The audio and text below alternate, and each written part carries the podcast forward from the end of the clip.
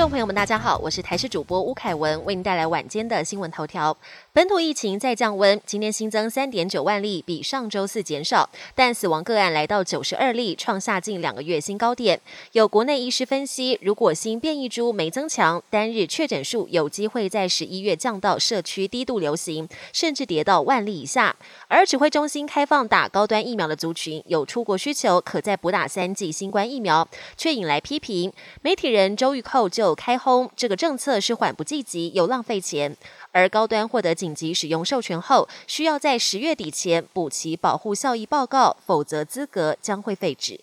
莫德纳公司公布了最新数据，BA. 点一次世代疫苗进行人体试验后，对抗 Omicron 变异株 BA. 点一病毒不但抗体较高，保护效力也可以维持高达九十天。指挥中心也曾宣布，莫德纳 BA. 点一次世代疫苗对抗 Omicron 变异株 BA. 点四还有 BA. 点五，比起原始株疫苗，综合抗体效价高出一点六八倍。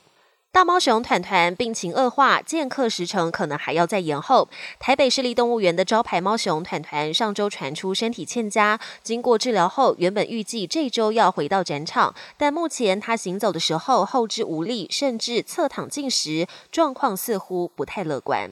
国际焦点，美方持续关注共军可能的清台时间表。继去年前印太司令提出所谓的戴维森之窗，也就是预测二零二七年习近平第三任期最后一年前对台动武。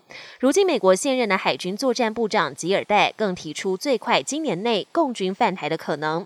吉尔戴指出，中国领导阶层几年来不止说到做到，还会提前达标。外界评估中共犯台风险，可能需要提前做好准备。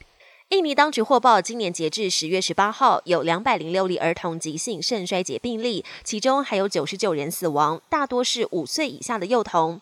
初步调查显示，受害儿童可能喝下印度麦登制药的四款感冒糖浆，当中含有过量的有毒溶剂，推测在服用后损害肝脏跟肾脏，甚至导致死亡。印尼政府紧急下令药局跟诊所全面暂停贩售或开立所有感冒糖浆及药水，直到查明真相。金氏世界纪录无奇不有，这次是人体的奥秘。巴西有一名男子可以让自己的眼球挤出眼眶外一点八二公分，创金氏世界纪录。他说他并没有罹患任何疾病，这只是他异于常人的天赋。本节新闻由台视新闻制作，感谢您的收听。更多内容请锁定台视各节新闻与台视新闻 YouTube 频道。